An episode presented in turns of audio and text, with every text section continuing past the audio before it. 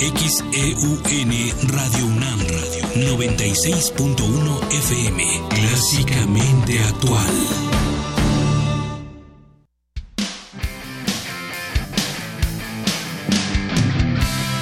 Radio UNAM presenta Sin margen. Borramos las fronteras que nos disocian.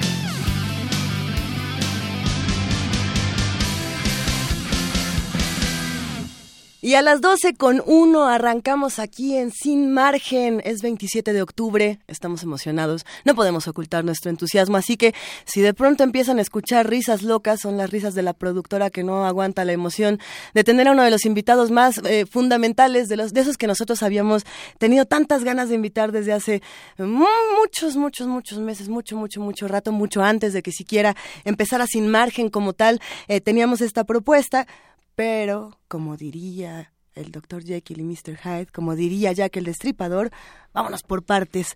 Así que el día de hoy tenemos un tema que vamos a discutir con todos ustedes. Los invitamos a que nos escriban a sin margen-unam en Twitter, desde donde estamos haciendo una transmisión en Periscope para que puedan ver a nuestro invitado especial. Eh, vamos a hablar de la censura. ¿A ustedes los han censurado o ustedes censuran a alguien? Eh, hay que preguntarnos qué es la censura, quién censura, eh, sobre todo en nuestro país, quién está ejerciendo la censura y quién se está dejando censurar o quién no se está dejando censurar y por tanto está siendo más censurado. Hay muchísimo que discutir de este tema. Lo vamos a hacer eh, desde la censura y esta relación que se da con las minorías en el país, cómo se da en medios de comunicación, cómo se da en narrativas distintas, en ficción, no ficción, en política. Eh, vamos a discutirlo nada más y nada menos que con el hombre que no necesita presentación eres Epigmenio Ibarra y va a estar con nosotros esta tarde. La selección musical está a cargo de la genial Priscila Pomeroy, quien va a tener una fiesta y los vamos a invitar y además eh, nos trajo un disco que vamos a regalar para todos los que nos escuchan. Pris, este es el nuevo EP de Priscila Pomeroy, les va a encantar, sin duda. Eh, en la mala conducta de hoy, también les va a gustar porque César Tejeda, el autor de Épica de Bolsillo para un joven de clase media, este libro que encontrarán en Planeta y que además es buenísimo, es uno de esos libros divertidos que uno se echa en una tarde, aunque debería echarse como en diez, bueno, uno se, uno se lo devora. César Tejeda, quien fue director de Los Suicidas, nos va a contar el día de hoy cómo fue censurada su revista de Los Suicidas en su momento. Esperemos que lo disfruten. Así que, si les parece bien, vámonos ahora a escuchar en nuestro glosario desmitificador ¿Qué es la censura? Ahí les va. Glosario desmitificador. Letra C. A ver, a ver. Centro, central. Censo, mmm, aquí. Censura. Imponer cambios, suprimir ideas, adaptarlas a manera de no incomodar. Eso es la censura una palabra que limita y fomenta el desconocimiento de las cosas. Censurar es reprimir el pensamiento. Es una doctrina que impera en los medios masivos de comunicación y en los últimos tiempos sus fauces han llegado a las redes sociales. Y para muestra, un botón sonoro. I think about the way my father pulls the family out of poverty without knowing what a vowel was. And my mother raises four children without being able to construct a perfect sentence in English. Ella es Rupi Kaur. Nació en Pakistán. Es poeta y vive en la ciudad de Toronto. Rupi, junto con su hermana Prav, hizo una serie fotográfica llamada Periodo en la que retrata los distintos momentos de la menstruación. Pronto las imágenes se volvieron virales en la red, pero al subirlas a la plataforma de Instagram, las cosas cambiaron. Las fotos de Rupi Kaur fueron eliminadas de esa red social en más de una ocasión, todo por considerarse ofensivas y faltar al segundo término de uso, que dice Está prohibido posar desnudo, parcialmente desnudo o colgar fotos sexualmente sugestivas. Sobre este caso de censura, la propia Rupi Kaur dijo: A nadie parece importarle que aparezcan mujeres desnudas o con poca ropa donde sea. A nadie le importa vernos como meros objetos sexualizados. Algo tan natural como una mancha de sangre, ha escandalizado a los desarrolladores de Instagram. Pero esta red social no es la única censora. En pleno octubre, mes de la lucha contra el cáncer de mama, Facebook decidió quitar la imagen de una mastografía publicada nada más y nada menos que por el periódico Le Monde. La empresa de Mark Zuckerberg no tardó ni 24 horas en pedir disculpas, pero el daño y la censura ya estaban hechos. ¿Hasta dónde permitiremos que llegue la supresión? ¿Eres de los que suprimen o modifican comportamientos con tal de encajar?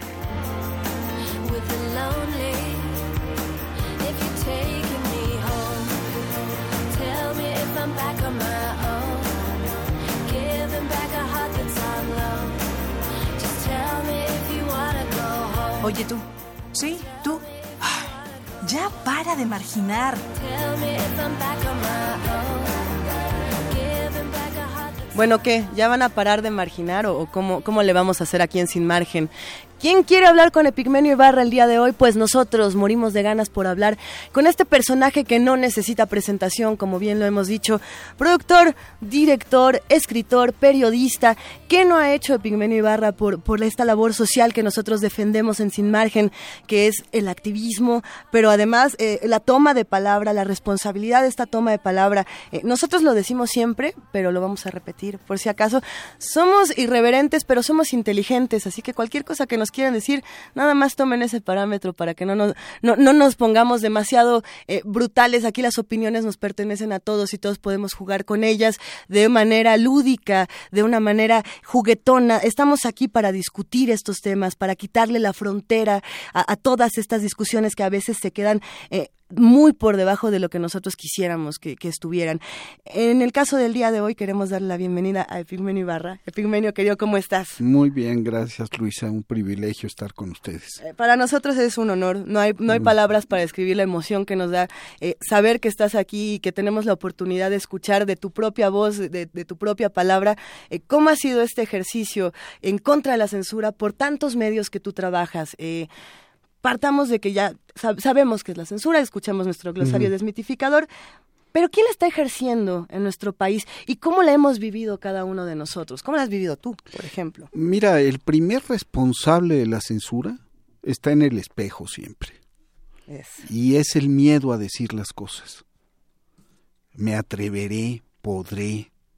Hay que tener una dosis importante de audacia y de irreverencia cuando uno está frente a un micrófono, cuando uno está ante una computadora, cuando uno está detrás de una cámara.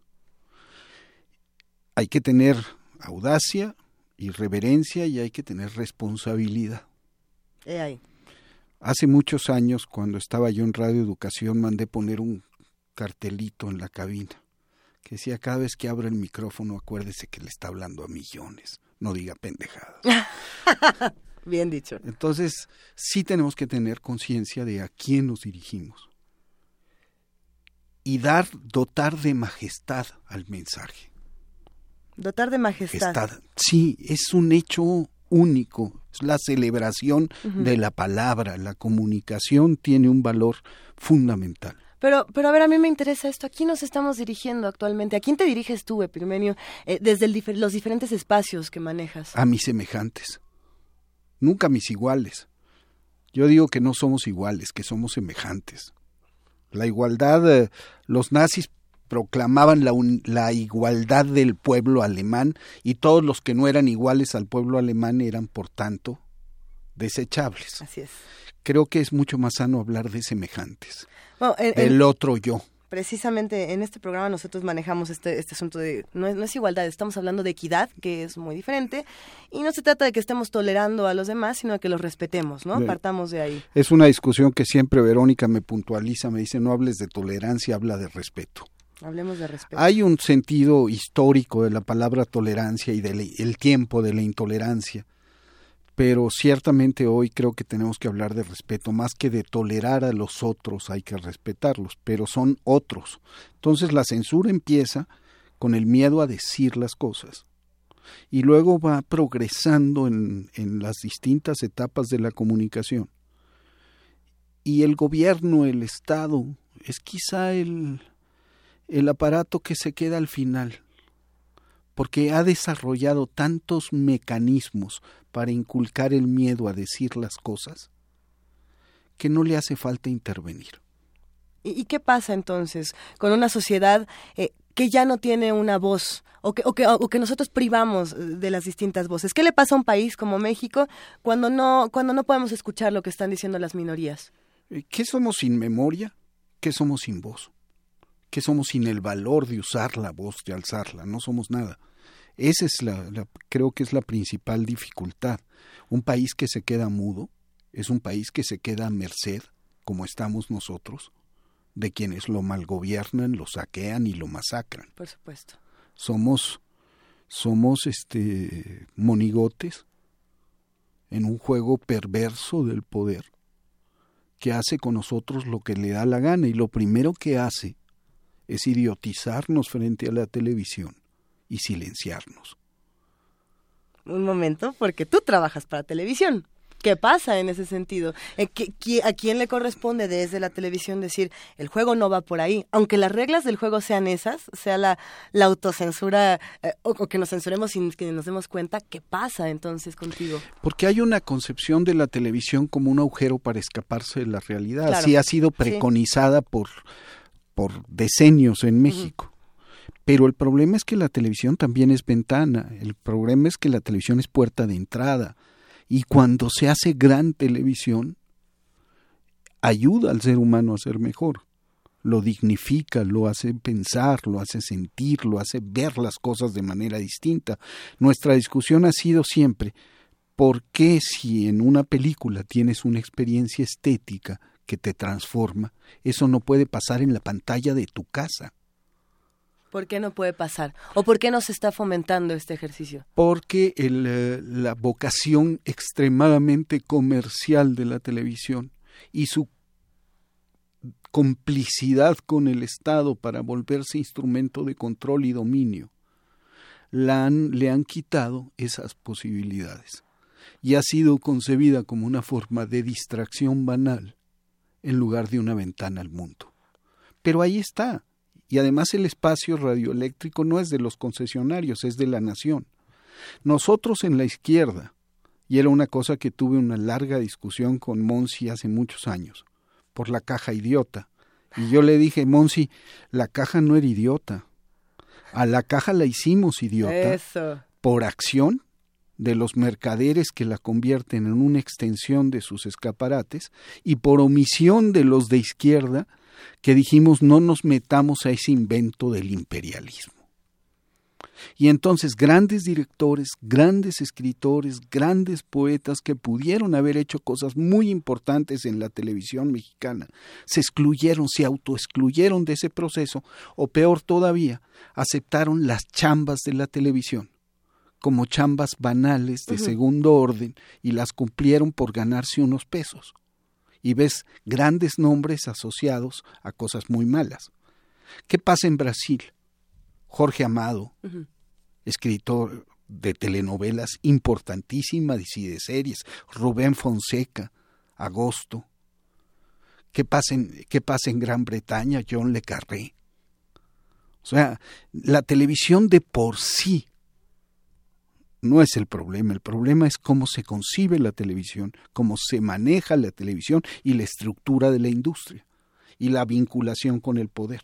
Y, mira que hay algo interesante ahí y es que esta industria mm, podríamos decir que está en crisis de una u otra manera y que y que el público los públicos a los que apela han estado buscando otras maneras para expresar el descontento o para encauzar otras voces que a lo mejor no han sido eh, no, han tenido el espacio que merecieran no y una de esas eh, de estos otros medios que a mí me llama mucho la atención porque bueno queríamos hablar precisamente de eso contigo es es Twitter es Facebook es otras plataformas para ver series como el caso de Netflix por ejemplo, como el no vamos a hablar de Blim porque esa ya es otra historia, pero bueno, sí entraría Es un sí SPOD. como exactamente. Es, una es un over the top television. Exactamente. Tenemos plataformas diferentes para encauzar descontento, para mandar otro tipo de mensajes que a lo mejor no caben en esta caja que hemos decidido que no va a ser la idiota, sino que los idiotas hemos sido algunos de nosotros. Eh, ¿Y qué pasa entonces? Eh, ¿Cómo ha sido tu experiencia? En términos de censura y también de pasar mensajes eh, en Twitter, que es sobre todo esta herramienta que has utilizado de una manera fenomenal con el pase de lista. En televisión, por ejemplo, lo que hemos encontrado es lo que te decía, la censura estatal llega al final. Llega al final. Y hasta incluso la puedes burlar. Yo desde nada personal almacenaba ah, las multas de RTC y rompimos con nada personal el control del Estado sobre la televisión. Claro, sucedía en aquel momento algo de lo que habla Sloterdijk, de que cuando las élites en el poder pelean, los medios independientes crecen era el 94, 95, el país estaba desgajando, el PRI estaba en, en, el tránsito a lo que todos pensábamos sería la pérdida del poder y no la renovación. Y este pudimos aprovechar ese resquicio para colarnos. Y nos dimos cuenta de que no pasaba nada almacenando las multas. Los mecanismos de control interno de los propios productores, de las televisoras, eran tan poderosos que no tenías que llegar a enfrentarte con RTC. Rompimos todo eso y mientras tuviéramos éxito comercial, podíamos decir lo que fuera. Lo que quisieran, claro. Y entonces nosotros tomamos una decisión, tomamos la decisión de no quedarnos en la marginalidad, de no hacer productos para capillas, sino entrarle al juego de la búsqueda de las audiencias de millones de personas. Y tomamos una decisión iluminados por una frase de San Ignacio de Loyola. Hay que entrar con la de ellos para salir con la nuestra. Eso. Y entonces dijimos, ¿qué hacemos? ¿Telenovelas? Telenovelas. Va porque la telenovela de con otro mensaje no es un género del esnable si la hace un cineasta si le escribe un gran escritor si tienes grandes actores y entonces tuvimos a Demián Bichir tuvimos a, Diego Luna tuvimos a grandes a Damián Alcázar a grandes actores y a grandes actrices interpretando papeles relevantes en sets diseñados por Brigitte Broche por Carlos Herrera, por grandes diseñadores de producción y con grandes directores, y diciendo, con esto podemos cambiar el país. No es una chamba, es un oficio, con enorme majestad y enorme importancia. Y nos topamos entonces con el otro problema. Por un lado, la autocensura se puede romper, el control del Estado también se puede romper, lo que resulta muy difícil es sobrevivir en un entorno comercial. Vamos a hablar de cómo se sobrevive en el entorno comercial eh, después del siguiente corte que nos presenta nuestra queridísima amiga Priscila Pomeroy, esta eh, vocalista, teatrera, activista social increíble. Esperemos que disfruten muchísimo su música. Eh, vamos a escucharla a ver qué nos quiere contar esta mala conducta. Hola, queridos terrícolas. Yo soy Pris. Me pidieron que les hablara sobre una canción que signifique libertad y que hable sobre la censura. Creo que la raíz de todo mal y de toda separación entre nuestra especie es la religión y el fanatismo. Nos encasillamos en religiones, en creencias, en juicios que nos sirven para, para defendernos nos tratamos unos a los otros como extraños de la misma sangre, lo cual me parece súper doloroso. Y bueno, la primera canción y única que, que, vino a mi mente y a mi alma y siempre está conmigo es God de John Lennon. Desde muy pequeña he tenido este mismo cuestionamiento en cuanto a que es solo una idea, todas las ideas sirven para ese instante ya, Necesitamos estar más en el presente y ayudarnos unos a otros y creer en nosotros mismos. Yo creo que si hay un Dios está dentro de cada uno de nosotros. Necesitamos creer en nosotros y necesitamos ayudarnos día a día. Y creo que esta canción auguró esta, este cambio y esta unión que, siento que se está dando en tiempos tan tan difíciles como estamos viviendo ahora y como ha vivido repetidas veces la especie humana. Así que disfruten esta canción que me conmueve muchísimo y crean en su corazón y en su propio Dios y en su camino. Los quiero.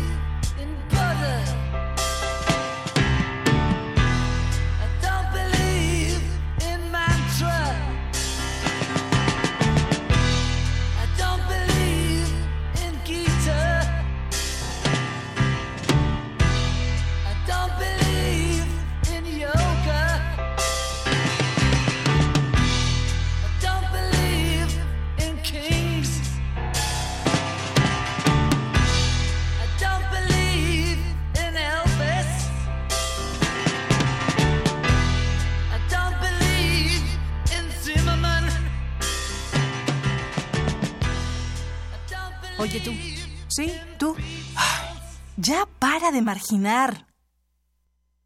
No se trata de que me respetes, ni de que me toleres, ni que me des chances. Se trata de que así soy y eso es lo que está defendiendo Sin Margen todos los jueves a las 12. Nos siguen en arroba sin margen guion bajo UNAM, donde estamos periscopeando esta bellísima conversación con Epigmenio Ibarra.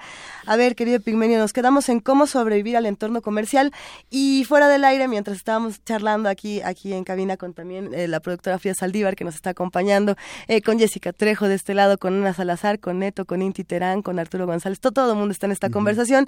Eh, nos quedamos en esta parte donde fuimos muchos los que, por ejemplo, crecimos con nada personal y que recordamos a nuestras familias enteras sentadas, eh, arremolinadas en los sillones, viviendo algo que no nos había tocado vivir nunca, ah, que se dijera algo que nunca se había dicho a lo mejor en televisión y que lo comercial no le quitaba el mensaje, ¿no? Que eso es algo bien interesante. ¿Cómo se sobrevive entonces al entorno comercial eh, llegando al espectador y dándole realmente algo eh, eh, para, para sí mismos, para cambiar otra cosa? Aprendimos a mirar y en la guerra aprendimos también un valor esencial, el de la negociación. Cuando tienes los arrestos para salir a pelear, también puedes tener los arrestos para negociar sin venderte. En México la negociación está muy mal vista porque negociación es tranza. Negociación es corrupción, ¿o eso es a lo que lo eh, vinculamos de inmediato, ¿no? Y negociación es conciliación. Negociación no es rendición. Eh, por ejemplo, en El Salvador se dice que la izquierda entregó parte de sus sueños y la derecha su realidad. Y llegó la paz. Y fue una paz negociada, que es una enorme victoria de la humanidad. Bueno, en Colombia todavía no llegamos a eso, pero pero se llegará a través de la negociación precisamente. Hay una hay una clave que es que en El Salvador la guerra se agotó a sí misma, nunca hubo tregua. En Colombia han tenido treguas de seis años y la tregua, esta perversión de la guerra que no se libra y no se agota, hace que la negociación tampoco sea real. Esa es la dificultad. Y los ejércitos que no combaten se corrompen, los que combaten también. Pero, pero en ese sentido, la guerra que estamos teniendo en nuestro país, esta guerra no, llamada guerra, este, ¿se va a agotar a sí misma para que lleguemos No, esta no, esta no, porque aquí con quién negocias, aquí con quién hablas. Son asesinos de uno y otro lado y determinaron no hacer justicia, sino exterminar al otro, a mafiarse con el otro. La negociación es, eh, para volver al asunto, claro. ¿qué negocias para sobrevivir en el entorno comercial? Tienes que estar atento a la audiencia, tienes que saber qué le satisface, qué le molesta, qué concesiones tienes que hacer sin perder lo esencial, qué formato debes aceptar y poder validar tu presencia en la pantalla a partir del éxito. Ningún artista cinematográfico, ningún productor televisivo puede sobrevivir si sus cosas no tienen, no son aceptadas por la gente. Hacemos cosas para que nos vean, hacemos cosas para satisfacer a los otros, para emocionar a los otros. Ese es el éxito. Y el éxito se traduce en televisión comercial, en rating, en gente convocada mirando el programa, hablando del programa y diciendo, me gusta.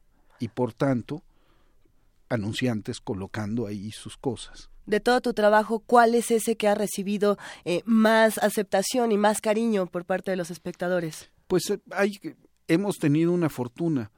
Eh, todo. Lo más importante en este negocio, en este trabajo de comunicación de tantos años, no son tener grandes éxitos, sino ser consistentes y hemos sido consistentes, hemos tenido cada tanto tiempo, hemos sido capaces de reinventarnos y de producir cuando todo el mundo pensaba que estábamos agotados viene Capadocia, cuando todo el mundo cree que, ya no que no podemos avanzar vienen las Aparicio, cuando todos eh, viene otra cosa, hemos podido reinventarnos ubicarnos en cosas muy comerciales como El Señor de los Cielos, pero hacer también que, que, que, cuya primera temporada hicimos hace 18 años. ahí.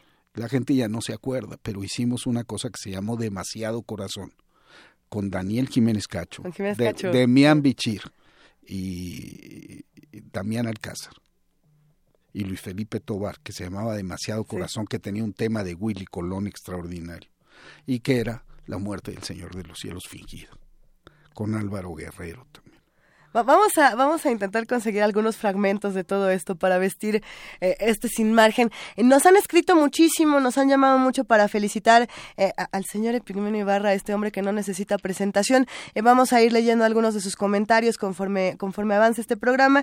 Pero uno de esos comentarios que nos mandan por mensaje y que, y que hablábamos además antes de iniciar esta, esta entrevista, cuando, cuando llegaste, Pigmenio, era el asunto de cómo tu trabajo ha intentado ser censurado por muchos caminos y uno de esos caminos fue el de Milenio, por ejemplo, ¿no? ¿Qué pasaba con, con, este trabajo que haces o que realizabas en Milenio? Y también la sensibilidad de los otros intelectuales que puede o no haber en casos como estos. ¿Cómo, cómo, cómo va por ahí? Pues mira, yo escribí 11 años todos los viernes en Milenio. Así es.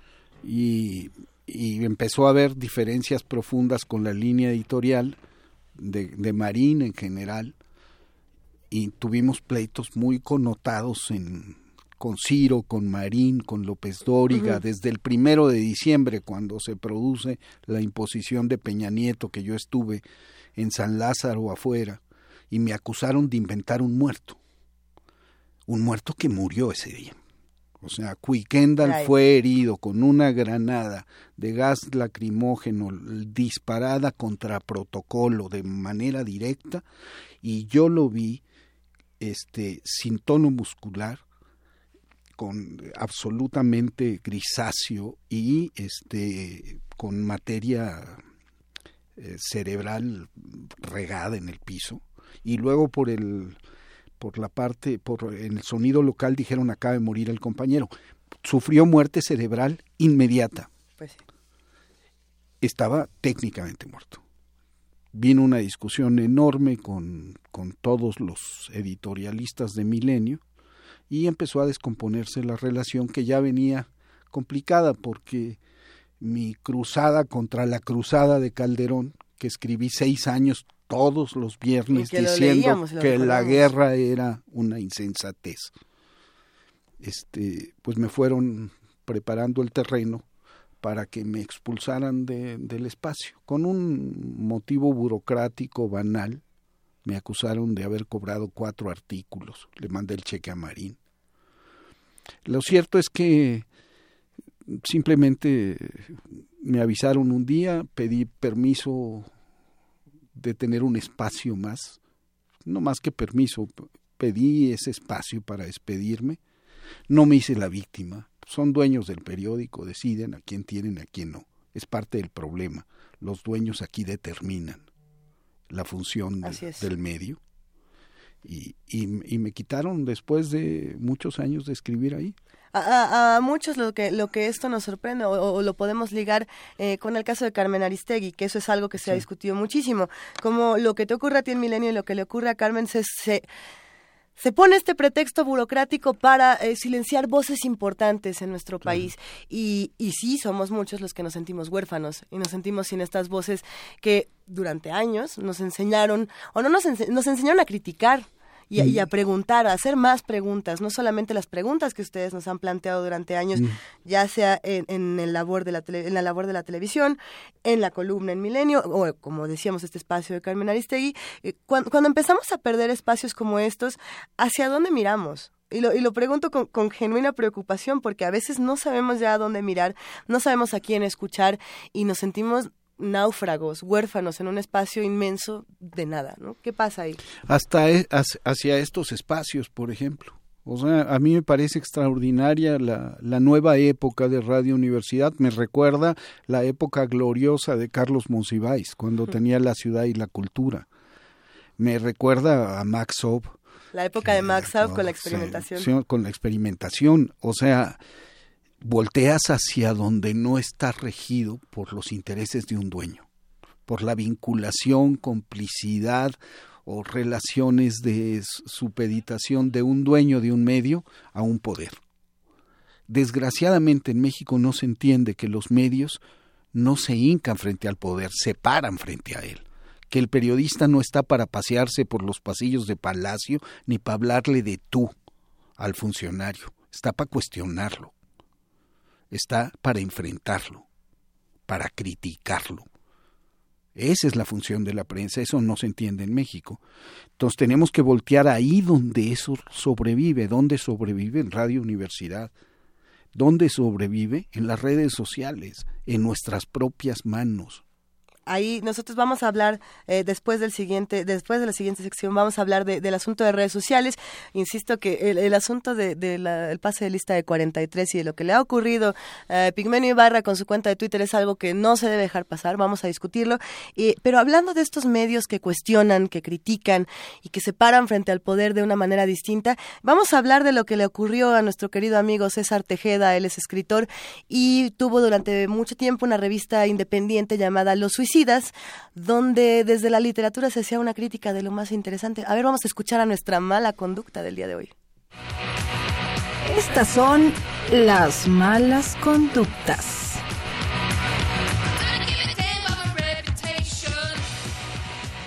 Hola, muy buen día. Mi nombre es César Tejeda, soy escritor y editor y voy a contarles una historia de censura. Entre los años 2009 y 2011 edité junto a algunos colegas como Romeo Tello, Alejandro García Abreu y Hernán Sarquís una revista literaria que se llamó Los Suicidas. Nos encontrábamos embelesados como otros de nuestra generación con Roberto Bolaño, especialmente con los detectives salvajes. Yo creo que todos los escritores, incluso los más mediocres, los más falsos, los, peores escritores del mundo, han sentido eh, durante un segundo eh, la sombra de ese éxtasis sin duda el éxtasis no lo han sentido, el éxtasis tal cual quema y varios pasajes de esa novela transcurren alrededor de una botella de mezcal marca Los Suicidas. Por eso se nos ocurrió el nombre. Teníamos alrededor de 25 años y toda la inexperiencia del mundo, y en esos años comenzaron a ganar notoriedad algunas publicaciones gratuitas que se mantenían de la publicidad. Es decir, si Vice editaba reportajes de sujetos que iban a drogarse con ranas en el Amazonas, por decir algo, y vendían al parecer miles de pesos en publicidad, ¿por nosotros no íbamos a poder publicar una revista literaria con un nombre hombre más o menos transgresor, los suicidas, cuando nuestras expectativas de ventas eran menores, mucho menores. Comenzaron los problemas al mismo tiempo que comenzó la publicación. En 2009 el precio del papel, que se estima en dólares, estaba por los cielos por culpa de la crisis mundial del año anterior. Y si habíamos logrado reunir presupuesto para cuatro números a lo largo de un año, de repente ya solo nos iba a alcanzar para dos. Ya no teníamos ningún margen de maniobra y debíamos vender publicidad a mediana escala. Hubo almas caritativas que nos ayudaron. Un amigo ególatra nos dio una lana por imprimir su foto mientras tocaba la armónica. Otro amigo decidió rentarse para acompañar a mujeres a las bodas a través de los suicidas. Y algún café de la condesa que ya no existe también se apiadó de nosotros. Pero no fue suficiente. Comenzamos a buscar marcas grandes. Logramos, por medio de contactos, conocer la opinión de un empresario del ramo de bebidas alcohólicas. En la portada del segundo número, dedicado a las novelas policíacas, aparecía la modelo Jimena Sánchez caracterizando a una mujer fatal de los años 40. Teníamos una sección dedicada a las parafilias sexuales. El de ese número trataba sobre fisting. Era un texto realmente bueno escrito por Dora Márquez y decidimos que se anunciara en la portada.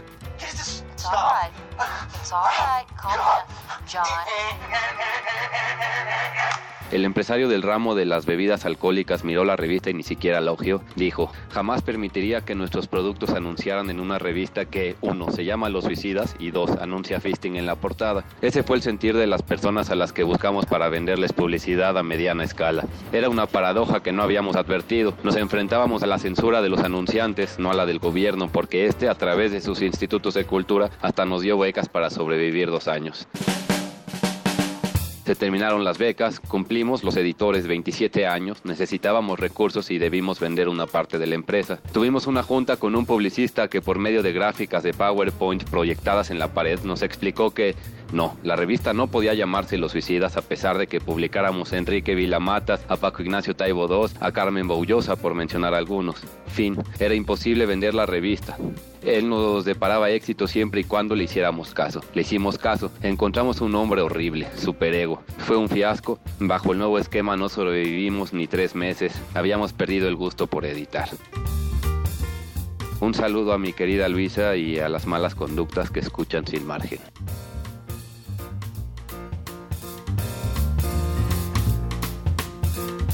Ay, César Tejeda me mandó un saludo. Ya me puse roja. Ustedes no, a ustedes también les mandó un saludo, queridas malas conductas. Mira, ya, aquí Neto se está este, revolcando del entusiasmo. Nos encanta escuchar lo que ustedes tienen que contarnos. Si quieren sumarse a las malas conductas y mandarnos su testimonio, mandarnos su voz, pueden hacerlo escribiéndonos a arroba sin margen guion bajo UNAM. Desde ahí nosotros nos ponemos en contacto con ustedes por mensaje privado y lo que hacemos es grabar este mensaje para que salga al aire en, el programa y sean una mala conducta. Aquí todos somos mal portados, pero somos respetuosos, eh, somos irreverentes, pero somos inteligentes. Y hablar con Epigmenio Ibarra ha sido un verdadero privilegio. Nos quedamos con muchas preguntas. Pero a ver, hay una, un par que nos gustaría retomar. Íbamos a hablar de, de, lo que ocurre en Twitter, pero antes vamos a darle la voz a nuestro querido amigo Diogenito que nos escribe en Twitter y nos dice, va la telenovela, ok, no se vale. Pero ¿por qué el narco como tema donde los malos son el modelo? Bastante ya tenemos con el narco corrido y ahí, y ahí lo deja. ¿Tú qué opinas, Epigmenio? Fíjate que hay, hay que analizar dos cosas. ¿Qué hizo Peña Nieto con respecto a la guerra contra el narco? Nada, sigue igualito.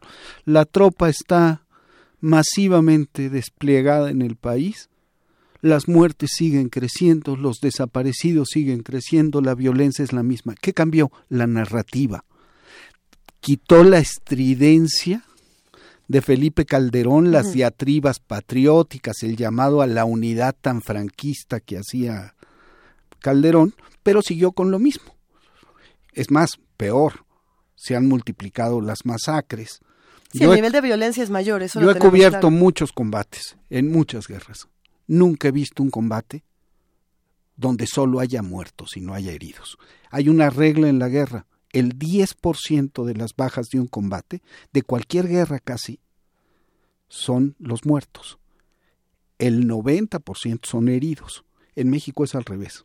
Aquí todos son muertos. aquí todos son muertos. ¿Qué quiere decir? Que están rematando prisioneros, ajusticiando heridos, que esto es una masacre. ¿Qué hizo Peña Nieto? Cambió la narrativa. Ya no habla de eso porque lo bueno cuenta, pero no se cuenta. Ay, se cuenta tan poquito, pobre. En el marco de todo esto empezaron a decir, porque no les conviene que se hable del narco y de la violencia en México, las narconovelas. Madres. La narco Ricardo III hace apología del mal Los personajes, los villanos son grandes instrumentos narrativos y uno ve sus vidas no para identificarse con ellos, sino para no hacer lo que ellos hacen. Esa es la función social de la tragedia. Eh, ahí, a ver, fuera del aire habías dicho una frase que me quería, que hasta me quiero robar para, para mi propio Twitter, que era, eh, sin el acostón de Edipo con su mamá no tenemos... No tienes historia. No tenemos historia. Eh, la sustancia del drama es la tragedia, de la tragedia es el conflicto. Si les lavas las manos a Lady Macbeth, ¿qué te queda? Si le quitas la locura al Quijote, ¿de qué estás hablando? Nosotros hablamos del narco, contamos personajes reconocibles y que han llegado ahí por algo. Contamos los ribetes de crueldad. Y eso cumple una función que no es tan eso está estudiadísimo, la televisión no empuja la violencia directamente. Lo que empuja la violencia es la corrupción. La corrupción. El problema central de este país no es que se canten narcocorridos o que se hagan narconovelas. El problema central de este país es que la corrupción de los gobernantes engendra violencia, que el narco no existiría si no, si no existiera la profunda y endémica corrupción que vivimos. Una y otra vez estamos atacando más los síntomas que los verdaderos padecimientos que está teniendo nuestro país, que son, como bien dices, la corrupción y la impunidad. ¿Qué, quiere que contemos? Eh, Peña Nieto vive obsesionado con contar las cosas buenas. También quiere esa televisión. Que contemos unas historias ñoñas de amor en un país que es de desangra. Que contemos historias de fantasía en un país empobrecido y que sufre Hablemos de lo que estamos viviendo. Eh, eh, entiendo por qué Diogenito nos hace este comentario, porque es un comentario que se suma a una discusión que hemos tenido durante ya, me imagino que muchos meses y muchos años, y es eh, por qué le damos espacio a, la violencia o por qué estamos dándole más características a la violencia de las que a lo mejor debe de tener. Pero a mí lo que me resulta interesante de todo tu trabajo y, además de todas las personas que, deciden arrojarse estos temas, muchos escritores del norte del país, me resulta muy interesante crear personajes con contradicciones, donde, donde realmente podamos conocer otro, otro tipo de historias, no solamente la ya mil veces contada del narco, que nos la sabemos de memoria, ¿no? Y que además la vivimos, y la vivimos mucho más fuerte que en la televisión, y entonces cuando lo vemos no nos significa absolutamente nada. Nosotros además tenemos un mal genético, digamos. Argos nació contando estas historias. Nada personal fue quizá la primera narconovela. O sea, en nada personal, el responsable del magnicidio era un jefe policíaco vinculado a un cartel de los Estados Unidos, porque eso es de lo que nunca se habla. Nadie habla de que los narcos mexicanos son peones de los narcos norteamericanos, que se apellidan Mackenzie, Smith, Johnson, y no se apellidan Escobar ni González. Entonces, nosotros sí nos hemos dedicado a hablar de eso porque es una parte sustancial de la realidad mexicana y no podemos eludirla. ¿Han sido amenazados de una u otra manera por su trabajo en televisión y en redes sociales? Sí, muchas veces. Pero eso son gajes del oficio. A mí me chocan eh, los periodistas que narran sus aventuras en la clandestinidad y las sobrevaloran, porque si uno va a hacer una entrevista clandestina, toma precauciones a quien vaya a entrevistar, y eso no hay que contarlo, y las amenazas son gajes del oficio. Las amenazas, eh, mientras más estridentes, son menos este, efectivas. Claro, en este país hay que andarse con cuidado, pero ¿cómo te andas con cuidado? Caminando entre la gente caminando entre la gente. Sin embargo, me, me permito eh, decir que estamos en un, en un país donde a los periodistas los matan Uh, es decir, la censura en este país es la muerte para muchos, para muchos de los que se dedican a este oficio. Acabas de decir una cosa nodal. Yo quiero aquí hacer un, yo no tengo ya ni la edad y no tengo el valor que tienen los muchachos y los hombres y mujeres que están reporteando en este país. A ellos, a ellos les debemos un reconocimiento profundo y tenaz y constante. Y una cosa que me indigna es que cuando han matado periodistas, que salimos a las calles. No veo a ningún conductor de noticieros, no veo a ningún dueño de canal, no veo a ningún director de noticieros marchando. Y la gravedad de que maten a un periodista. ¿Por qué? Porque es abonar al silencio. El gobierno censura por mil medios, el narco censura matando y también el ejército, porque nunca sabes, nunca sabes por dónde viene la bala. A ver, ¿por dónde viene la bala en tu caso cuando estamos hablando del, de, ahora sí, llegando a este tema que le hemos dado tantas vueltas, cuando hablamos de los 43 y cuando hablamos de todo lo que has hecho, en, en, esta, en estos pases de lista nocturnos, no solamente de los 43, también de, lo que ocurre con ABC, Justicia ABC, este hashtag al que nos hemos sumado muchísimos, ¿Qué pasa ahí? ¿Cómo, cómo ha sido la censura en ese caso eh, que nosotros la, hemos vivido y la hemos visto e intentado analizar de muchas maneras? Mira, eh, yo no soy un experto, pero hemos estado buscando apoyo de expertos porque algo pasa en las noches que se dificulta la operación de la cuenta. Y llevamos dos años haciendo el pase de lista y los últimos cuatro meses han sido cada vez más complicados se borran las impresiones, aparecen un montón de cuentas fantasmas citando los tweets y saturan el acceso a la cuenta. Y hay un esfuerzo consistente por neutralizar el efecto de un acto pequeño. Es que no es pequeño. Eh, pareciera pequeño, pero, pero, es. pero es pequeño en términos de empeño personal de todos los que lo hacemos. O sea, le dedicas dos horas a hacer el pase de lista todas las noches, desde hace dos años. Los padres desde hace dos años, todos los días, cada instante, están peleando en todos los órdenes. Yo decidí hace dos años que 43 ya era suficiente, que yo eso sí no lo iba a olvidar nunca más. y dije, sumándome al esfuerzo de al consumidor, de Rocío Canudas, vamos a hacer el pase de lista, pero mi aportación fue decir, hagámoslo a las 10 de la noche. Hagamos una cita. Todos juntos. Eh, a veces es exitoso, otras veces no somos todos juntos, somos unos poquitos, pero ahí estamos. Bueno, cuando Epigmenio Ibarra dice somos unos poquitos, está hablando de somos unos poquitos de miles de miles, que, ese es el gran efecto que, que, se logra en las redes sociales y es el efecto de la unidad, eh, es el efecto de que todos podemos, si los usamos de manera responsable, eh, sumarnos realmente a causas que son importantes. Hablando de unidad, nuestra querida amiga Priscila Pomeroy tiene otra canción que compartir con nosotros nosotros. Le mandamos un gran abrazo y además queremos invitarlos a que se metan a la cuenta de Sin Margen, donde vamos a subir la invitación a, una noche eh, de, horror, pero este es otro tipo de horror, este es eh, eh, de, tripas y de, y de disfraces. Ya se los vamos a ir contando. Vamos a escuchar a Priscila Pomeroy, nuestra mala conducta y curadora musical.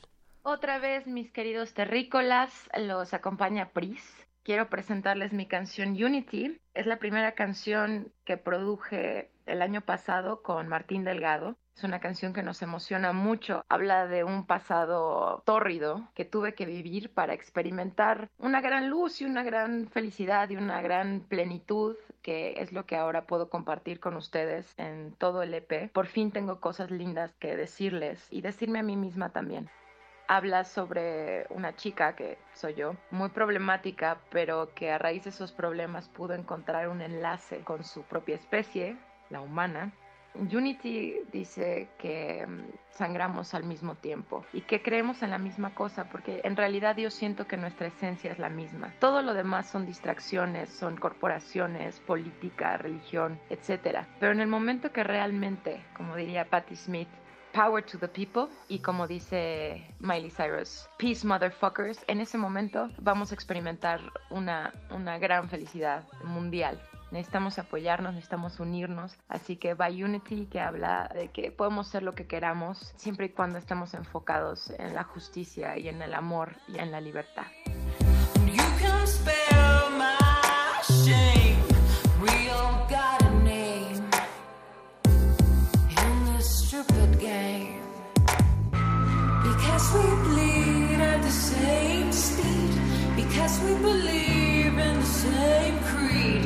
Because we are, because we'll be the same you, unity. There's no I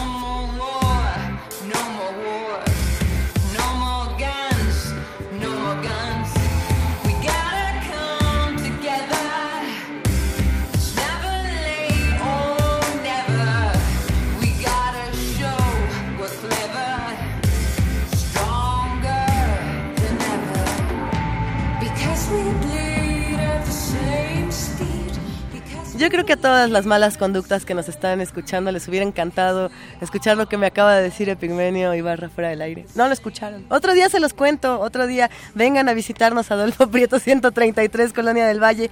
Estamos felices, nos sentimos muy honrados, llenos de admiración para Epigmenio Ibarra. Eh, llegamos casi al segmento final de, de este programa. Y antes de irnos, por supuesto que nos gustaría preguntarte, ¿en qué estás? ¿Qué estás haciendo? ¿A dónde vas? ¿Qué proyectos nuevos tenemos por ahí que nos quieras contar? Pues estamos, estamos trabajando intensamente en el proceso de reinvención. Entonces Verónica está a cargo de la parte de... Abrazote a Verónica. Sí, es, nos, está, nos está escuchando. Ella, es comunidad. Ella es comunidad. E, ella está a cargo de diseñar las ideas originales de Argos. Ella hizo Capadocia. Entonces, está ahora metida en cuatro proyectos que creo que son muy interesantes, que están muy bien. Por un lado, por el otro lado, Jerry Rodríguez, que tiene Headroom, que es una agencia interna nuestra, acaba de producir una cosa muy divertida que se llama Drone History. Drone History, muy bien. Que, salió en Comedy Central. Está ahorita al aire. Ok, lo, lo, lo vamos Veanla, es la cosa más irreverente que se pueden imaginar. La cosa más irreverente.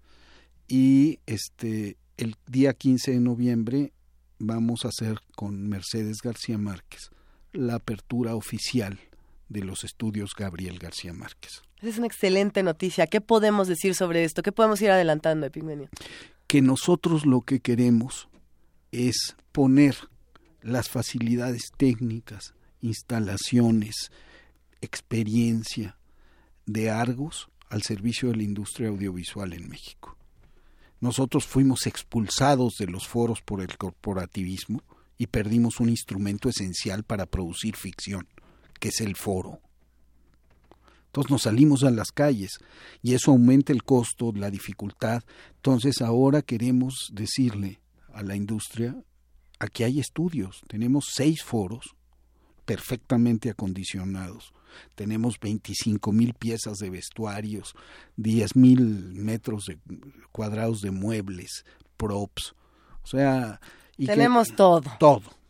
Queremos, hemos trabajado muchos años y en lugar de embolsarnos el dinero, lo que hemos hecho es invertir, invertir, invertir y arriesgarnos. Porque el riesgo también es esencial, hay que tomarse el riesgo. La primera censura, el primer acto de censura, es decir, no me arriesgo. Nosotros nos queremos arriesgar contigo, querido Epigmenio Barra. Eh, ¿Qué hacemos? ¿Dónde te contactamos? ¿Cómo te seguimos en Twitter? Digo, los que los que no lo siguen, porque yo creo que todos los que están escuchando sin margen el día de hoy ya ya ya te siguen desde hace mucho tiempo, pero para los que no, ¿cómo nos sumamos al pase de lista? ¿Cómo te encontramos?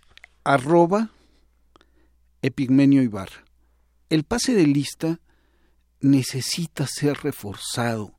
Si nosotros tuviéramos conciencia del peso de la palabra. Si fuéramos capaces de coordinarnos y que nuestras voces unidas se oyeran a las diez de la noche nombrando a las víctimas y a las diez de la noche denunciando los crímenes del régimen. ¿Cuánto puede durar esto? Dependiendo del clamor, dependiendo del impacto, que la onda expansiva de este pase de lista le pegue al régimen. Es un hecho que ya no puede ser aceptado. 43 muchachos. ¿Qué esperamos? ¿Otra masacre? Entonces la idea es sumarse. ¿Cómo se pueden sumar? De la manera más sencilla, si no tienen tiempo, denle RT. Si pueden, citen el tweet y agreguen su comentario.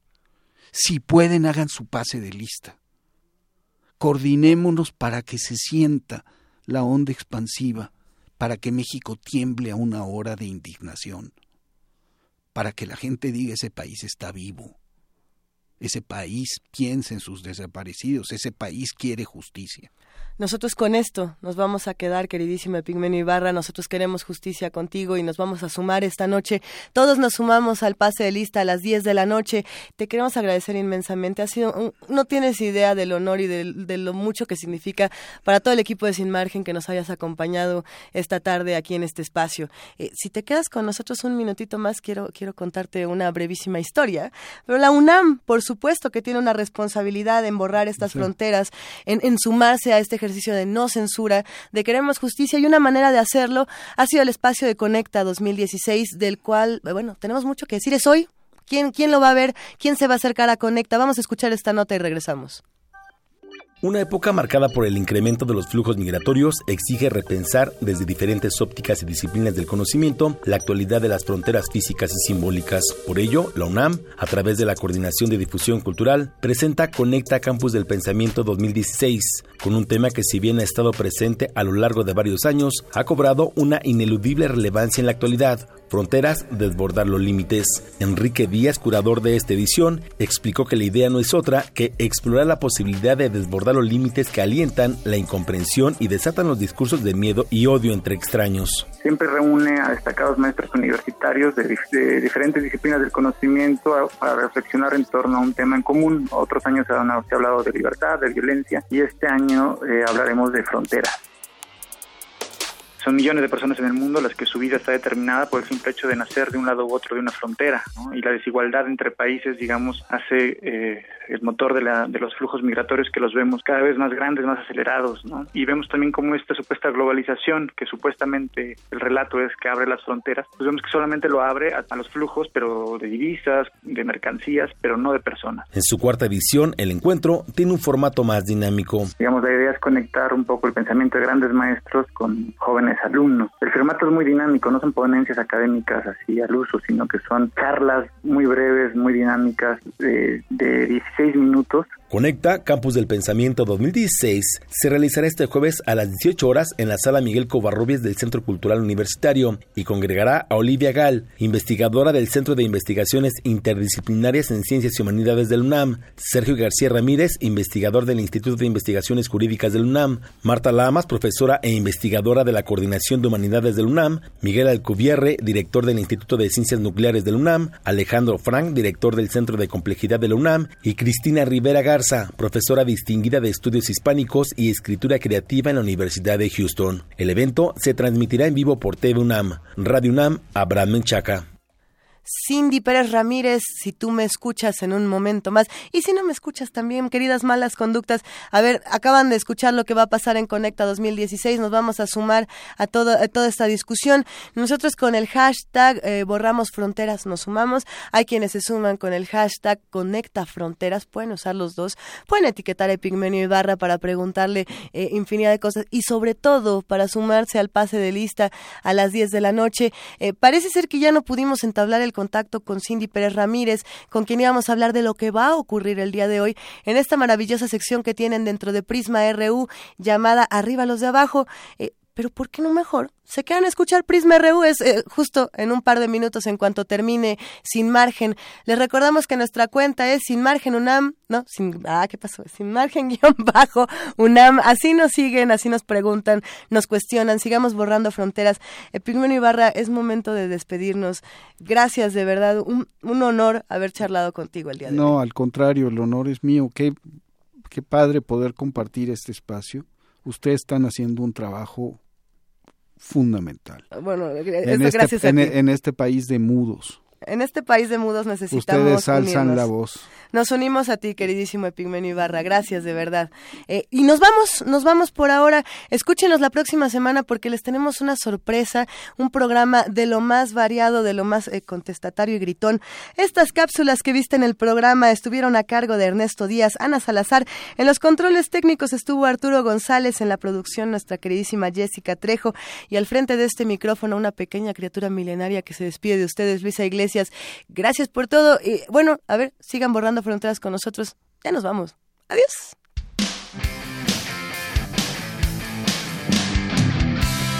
Radio UNAM presentó Sin margen. Borramos las fronteras que nos disocian.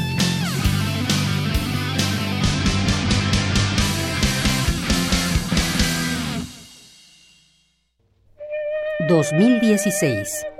100 años del nacimiento de Irma González.